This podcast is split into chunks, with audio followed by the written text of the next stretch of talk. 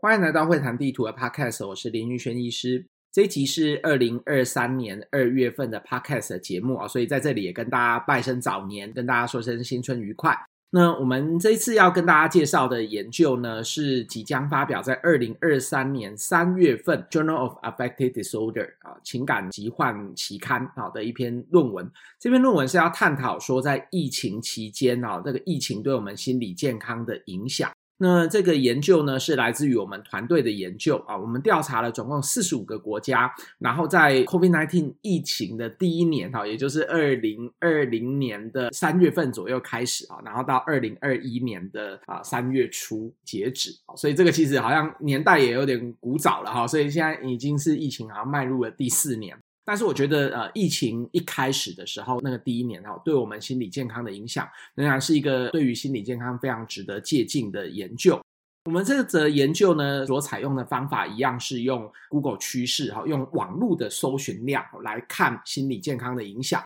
那呃，跟大家回顾一下我们先前曾经发表过的研究，也就是在疫情的第一年，二零二零年的时候，我们曾经用 Google 趋势，然后用全世界大概呃十九二十个国家来看，我们发现说疫情对于心理健康的影响有一个搜寻的关键字，其实蛮重要的，是失眠这个关键字。事实上，在那则研究里面，我们用了失眠、忧郁还有自杀。结果我们发现说，呃，失眠这个关键字似乎跟疫情，还有某些国家的一些封城、疫情的死亡人数、确诊人数啊，其实它可能是最敏感哈，最能够反映群众心理健康的一个关键字。所以在我们这一则研究里面呢，我们同样采用了 Google 搜寻里面的失眠这个关键字，同时我们也看自杀这个关键字啊。失眠和自杀，我觉得如果说失眠是比较轻的情况来说啊，那自杀大概就是最严重的、最极端的状况。那我们知道说，其实疫情对于心理健康的影响，除了去看对心理健康影响的本身以外，还有另外一个蛮重要的重点，就是呃，到底疫情影响心理健康是怎么影响呢？那其实我们回归到一个蛮重要的问题哦，如果把疫情形容是一个压力源来说好了啊，那疫情这个压力源为什么会影响到我们的心理健康？有没有可能是因为你害怕没有疫苗可以打啦，哈，或者是害怕染疫了之后生活造成不方便？或者是染疫之后呢，因为你隔离了啊，隔离在家，或者是啊，因为疫情的关系，这个国家疫情比较严重，所以可能像以前我们过去都有实施的二级警戒啦、三级警戒啊这样的一个政策，或者是疫情又造成了我们的经济的影响，而影响到心理健康。其实中间有非常非常多环环相扣的一些原因。那在我们这则研究里面，我们不只是了解疫情对心理健康的影响。我们还想要知道说中间啊哪一个原因是特别重要的？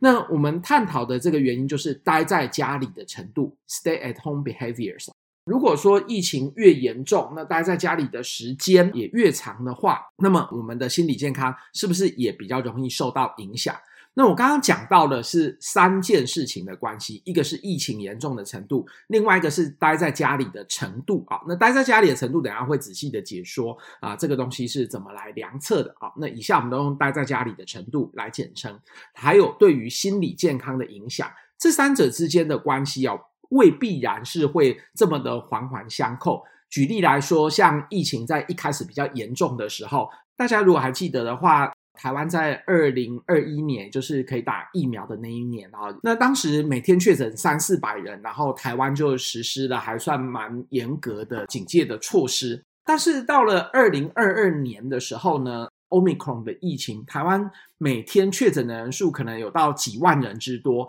诶，但是当时实施这个隔离啦，哈，或者是说啊限制外出的情况，却不必然是这么的呃严格的。所以疫情越严重，是不是大家待在家里的程度也会越长，或者是越强呢？这好像不太一定。那待在家里的程度呢，会不会也会影响到心理健康？当然也有可能不是因为待在家里的时间越越长哦，就可能是因为这个疫情让大家觉得很恐惧、很害怕，或者死亡人数很多，所以呢，直接影响到了心理健康。我们发现说，可以把这三个东西啊，把它换成是叫做 X、M。Y，然后可以画出几个箭头啊。那 X 就是啊染疫的这个疫情的程度，你可以用疫情的死亡率啦，或者是啊确诊的人数来代表。好，那我们想要知道的是疫情的这个严重程度对于心理健康，也就是这个 Y 的影响。但是中间呢，可能会有一个叫做中介因子的东西哦，我们称之为 M mediator 好的简写。那它可能是待在家里的程度，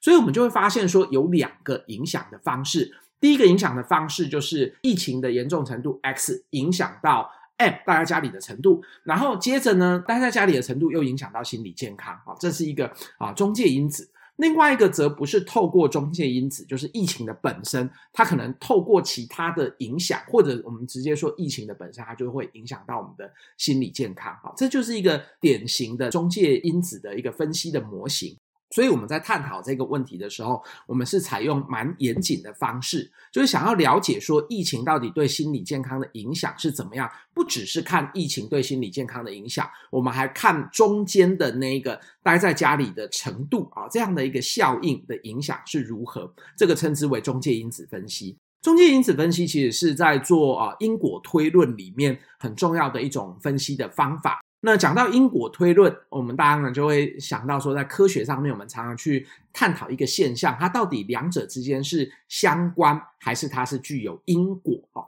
那我们常常说啊，疫情越严重，那心理健康影响越大。哈，那这可能是一个时间上面时序的相关。哈，那也可能就是啊一个同时间的相关。但是呢，这个疫情越严重，是不是？它是造成心理健康影响的原因呢？好，这就必须要用因果推论。我相信很多我们对于科学普及知识很了解的人都会听过说，相关未必代表说那个因果的关联啊。好，那那就算是你知道这样子，那因果的关联性要怎么去证明呢？跟大家介绍一下，在做因果推论的时候，很重要的一种方法就是中介因子分析的方法啊。那这篇论文的第一作者是我的亲弟弟啊，林胜轩医师啊，林胜轩副教授。那林胜轩副教授他本身是医学系毕业，但是他是在哈佛大学拿到公共卫生的博士啊。那他的博士论文专门就是在做这种因果推论的中介因子分析啊。所以这篇是由我担任通讯作者，跟林胜轩医师等人的团队，我们一起合作的一篇研究啊。那也用到他最擅长的因果推论的分析的方式，来探讨说疫情对于心理健康影响这个蛮重要的议题。那我在这里面呢，讲到的三个良策，其实呢，它都需要用很长的时间，或者是非常繁琐的资料搜寻的方式，来得到这样的分析。哈，第一个是疫情的严重程度。好，那我们知道说有些公开的资料库可以查询，最有名的是啊，约翰霍普金斯 （John Hopkins） 的那个资料库。那另外呢，如果说要讲到说一个国家或者是哪些人，他待在家里的程度。哎，这要怎么做量测呢？事实上，在疫情的那一年开始，这个 Google 地图 Google Map 它就有释出这个资料，就是以在疫情之前，好作为一个基准值，那看说大家的人流的影响是怎么样。其中人流的影响总共有六大类，好，那其中一项是啊，待在家里的程度，啊。那这当然可能有时间啦，还有各种的方式来去做推算啊，所以我姑且用一个比较笼统名词说啊，他们就是待在家里的程度。那还有另外一个呢，则是我先前已经介绍过非常多次的，就是用 Google 趋势好来看某些搜寻关键字，来代表这个群体的心理健康。所以，也就是在这个研究里面呢，我们完全用开放的资料库，我们用啊、这个疫情影响的，不管是死亡率、死亡人数、确诊数，或者是确诊的比率啊，这个开放资料库。那我们也可以用 Google Map 它所示出的一个国家的人民，看他们待在家里的程度有没有增加，增加了百分之几，还有减少了百分之几，啊，这个资料也是有的。另外一个则是心理健康影响的程度，我们就看失眠还有自杀这个关键字它的搜寻量的改变，也是我们在先前的研究啊就已经确立的方法学。所以这些东西呢，全部都是从开放资料库就能够得到答案的。那我们在这里面呢，总共收集了四十五个国家啊，那包含说像啊我们台湾呐，或者是美国，或者是讲啊不同语言的欧洲的国家、中东的国家、南美洲啊各州的国家都有囊括在内。那他们所受到的疫情影响的程度也有所不同。那如果说各位朋友们对于这项研究也很好奇，说我们怎么把这四十五个国家失眠啦、啊，或者是自杀这些关键字啊，把它拿来做转换，拿来做比较哈，可以参考我们先前的一些啊研究的成果。事实上，我们这一篇用 Google Trend 哈，Google 趋势来看心理健康影响的。大概是我们团队里面第四篇用 Google 搜寻关键字的啊论文了哈。那我们的第一篇论文是讲到洗手还有戴口罩，全世界二十一个国家哈，然后和疫情传播速度的关联性。那第二篇论文呢，则是啊这篇论文里面比较早期的研究，就是也是探讨心理健康的。第三篇论文在我们先前几集的 Podcast 也有介绍过，就是 Google 上面搜寻疫苗这个关键字来看台湾人施打疫苗的意愿啊。所以这算是我们第四篇。篇研究，那在先前的研究哈都有介绍，我们在第一篇论文里面所奠定下来的方法，怎么样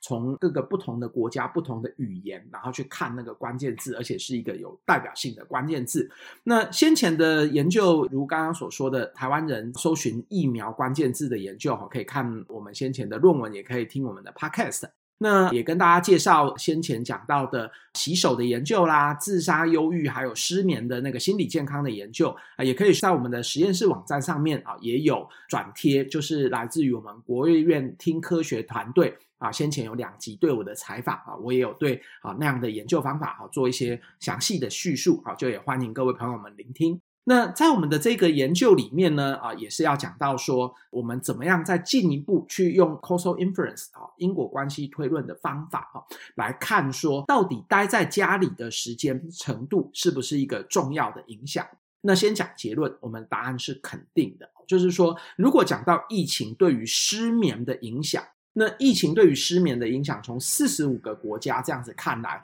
它的影响是非常显著的。啊所以就是说，疫情确实会影响到我们的心理健康，而也确实的印证了我们先前早期的研究看到的是，用一个国家群众心理健康的影响是会反映在 Google 搜寻失眠这个关键字之上。而这篇研究更进一步去证实说，到底疫情影响失眠这个关键字搜寻的增加，最主要是透过什么样的效应呢？最主要我们发现是。待在家里的时间程度越长的话，那么它对于心理健康的影响越大。如果说疫情对心理健康的影响是百分之百的话，那么在这其中呢，百分之四十二点六 percent，好，也就是将近一半的这个影响力是来自于待在家里的这个程度。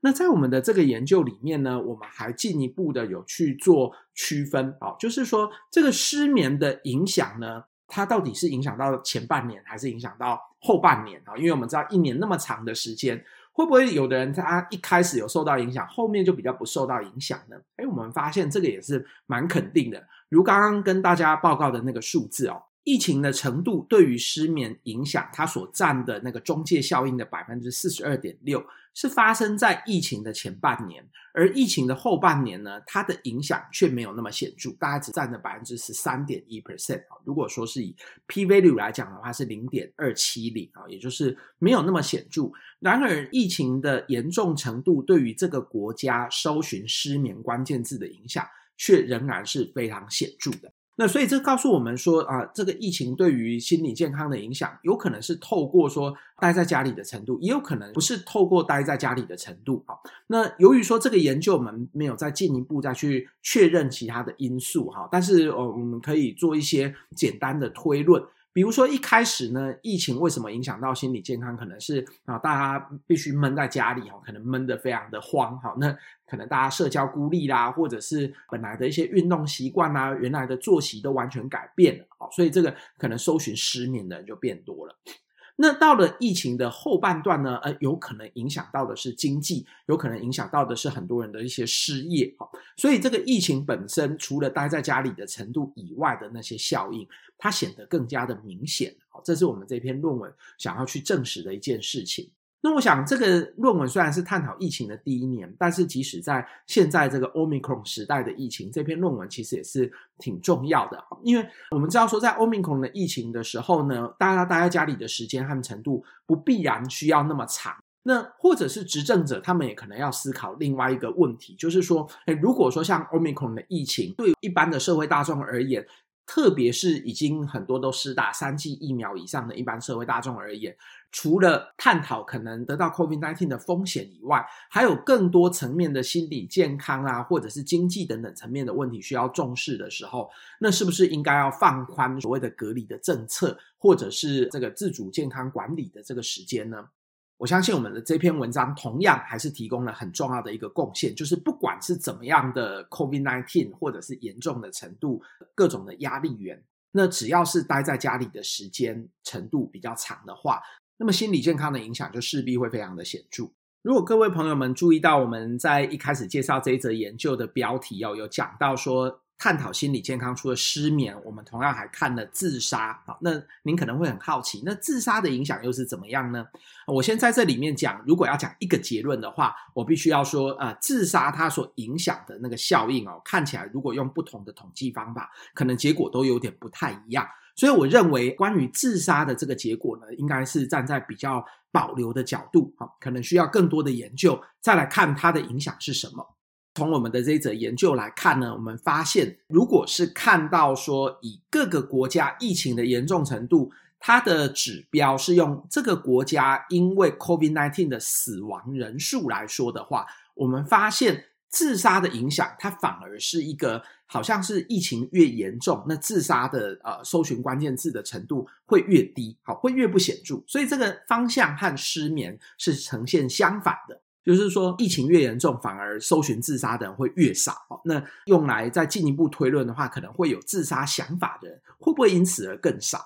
那这个研究的结果其实是呼应过去最著名一则是发表在《Lancet Psychiatry》的一个统合分析的研究。他们发现说，在疫情的头一年的时候啊，这个全世界各个国家的自杀率啊，大概是持平，或者是在某些国家是有所下降。只有在少数的国家，像是啊、呃、最著名的是日本，他们发现说，在疫情的一开始的时候，自杀率是显著下降，然后大概到了第九个月的时候，才开始有显著的增加啊，所以就是呃，好像蛮违反我们直觉的哦，就是说疫情不太影响，或者是对于自杀的影响是有点减少的。那我们的研究呢，刚刚有提到说，我们还是站在比较保留的角度，因为刚刚讲到的，对于自杀的，好像是呈现一个比较保护的效应，是用死亡的人数来作为 X 影响的因子。那如果说把死亡的人数把它代换成是这个国家的死亡率，好，那我们就会发现说，啊，这个死亡的影响是完全是不显著的。那反之呢，刚刚提到，如果是失眠这个因子的影响，那我们则看到，不管是用死亡人数还是用死亡率，那么这个国家的失眠的影响都是显著的，而待在家里的程度。在疫情对于心理健康，也就是对失眠影响的这条关系线里面呢，它都是扮演一个重要的中介因子。不管我们的疫情严重程度是用死亡人数还是死亡率来作为代表，各位朋友可能会觉得很好奇哦，就是说这个疫情的影响。那我们用死亡率还是用死亡人数，哪一个比较对呢？啊，其实我自己心目中没有一个一定的答案。如果要我选边站选一个答案的话，我觉得疫情的死亡人数可能会比较好。事实上，在我们的这些作者里面，包括说审查我们这篇论文的审查委员，他们也是啊、有各种的说法。我觉得把用死亡人数或者是用死亡率的好处坏处，也在此跟各位朋友们分析，让大家也评评理。如果用死亡人数来看的话，就会出现有一个问题，好，就是说，今天如果是一个十亿人口的国家，还有这是一个一百万人口的国家来说，那么十亿人口死了一百个人。和十万人口里面死了一百个人，那疫情的严重程度是完全不相同的。然而，如果你是用死亡人数来看，就是假设这两者是相同的。反过来说，如果刚刚讲到比较少人口的那个国家，如果这个国家死了一千个人，那到了一个比较大的人口，如果人口数是它一百倍的地方，如果是以死亡率来计算的话，可能要十万个人，也就是它的一百倍，这样的死亡率一样。它才够称得上是说这两个国家疫情严重的程度一样吗？好，所以就是说，在大的国家死一百个人，和在小的国家死一百个人，如果说你是站在认为说用死亡人数啊比较具有代表性的话，那么就是把每个人的人命哈都把它当做等值啊。那如果说是用那个人口校正的比率来说的话，那好像用死亡率会更加合理一些。那我个人还是认为说，嗯，死一个人的影响，那真的还是蛮大的哦。我们认为说，如果在台湾死了一千个人，和在美国死了一千个人，啊，那这样的影响应该还是价值是非常相当的。也就是说，我们认为可能用死亡人数，好，可能还稍微合理一点。但是在我们的这篇论文里面，我们同样也提出了一些统计的分析模型，是用死亡率来做代表的，啊，也就是两种方法，我们都算给大家来看。而对于失眠这个心理健康指标的影响，不管是用死亡率还是死亡人数，我们看到的结果都是一样。我想这一则研究还有很多没有回答的一些问题哦，其中有一个我觉得蛮有意思的问题是，在最近的《新英格兰医学期刊》哦，也提到一篇非常有意思的评论文章。这篇文章讲到的是，他认为社交孤立还有孤独这两件事情，以往我们认为是一个很个人的或者社会层面的问题。但是《新英格兰医学期刊》他提到说，社交孤立还有孤独啊，应该要把它视为是一个医疗的问题啊，因为社交孤立还有孤独呢，可能会影响到我们的心理健康，也会影响到传染病还有心血管各种疾病他们的预后以及死亡率。那我非常认同，我也认为说，我们的这一篇论文其实是也开启了一样的一个起头，然后也呼应了《新英格兰医学期刊》的最新的这一则评论啊。因为待在家里的时间如果越长的话，我们认为某种程度它的社交孤立啊也会越严重，而影响到他的心理健康也会越大。我想这也是支持这个《新英格兰医学期刊》近期的这篇论文的。那我也想跟大家介绍一下说，这篇论文呢，我们还没有回答到的另外一个问题是，有没有办法从第一年的疫情也来印证说，第二年、第三年的疫情影响是如何？那在回答这个问题之前呢，我觉得也想跟大家分享一下我们研究方法的独特之处。在我们的这个研究里面，我们所研究的方法呢，完全是用开放资料库里面的资料。如果说各位看一下传统，我们在研究一个压力对于心理健康的影响，就讲 COVID-19 疫情对心理健康的影响好了哦。其实大部分的这些研究呢，都采用的是蛮传统的收案这种问卷的方式啊，不管是在线上填写还是纸笔填写的这种问卷。那我们认为这种研究方法，它大概会有几个缺点。第一个缺点，大概没有办法像我们这样子做到四十五个国家。第二个呢，是它可能没办法说无时无刻每个礼拜或者是每个月看它的一些变化。而在我们的研究里面呢，可以说是疫情的第一年，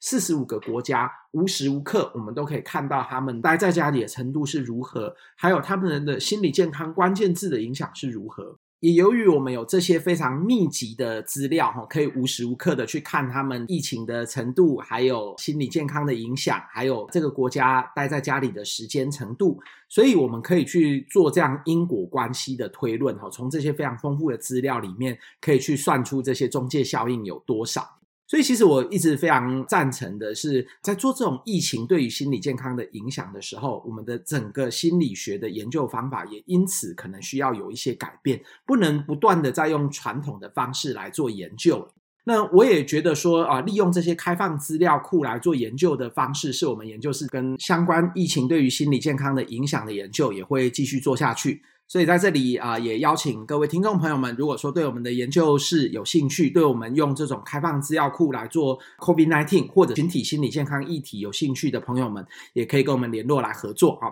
我们的研究室有各种的合作的模式啊，比如说像可以到我们研究室担任全职的研究助理或兼任的研究助理，或者是呃跟很多的实验室啊，或者是您如果本身也是在做研究的话，也都欢迎跟我们研究室保持合作的关系。特别是我们国家卫生研究院哈，在每年的暑假哈，也都会招募这个暑期实习生。我觉得说，对于那个实习生还有短期跟我们做学习合作的朋友们来说，啊，像这种开放式资料库的研究哈，是最适合拿来当入门的研究哈，因为它其实不是像传统的那种人体试验的研究哈，要通过层层的这个考验，可能要拿到很多的经费啦，或者是要经过伦理的审查啦。哈，那这一些啊，完全用开放资料库的研究哈。是可以很快就拿到非常大笔的资料，然后拿来做分析，拿来做研究的。如果您对我们这一系列的研究有兴趣的话，啊也都可以欢迎啊收听我们的 Podcast。包括先前谈到说用疫苗搜寻关键字看台湾人打疫苗意愿，还有刚刚提到说呃国务院的听科学有讲到我们先前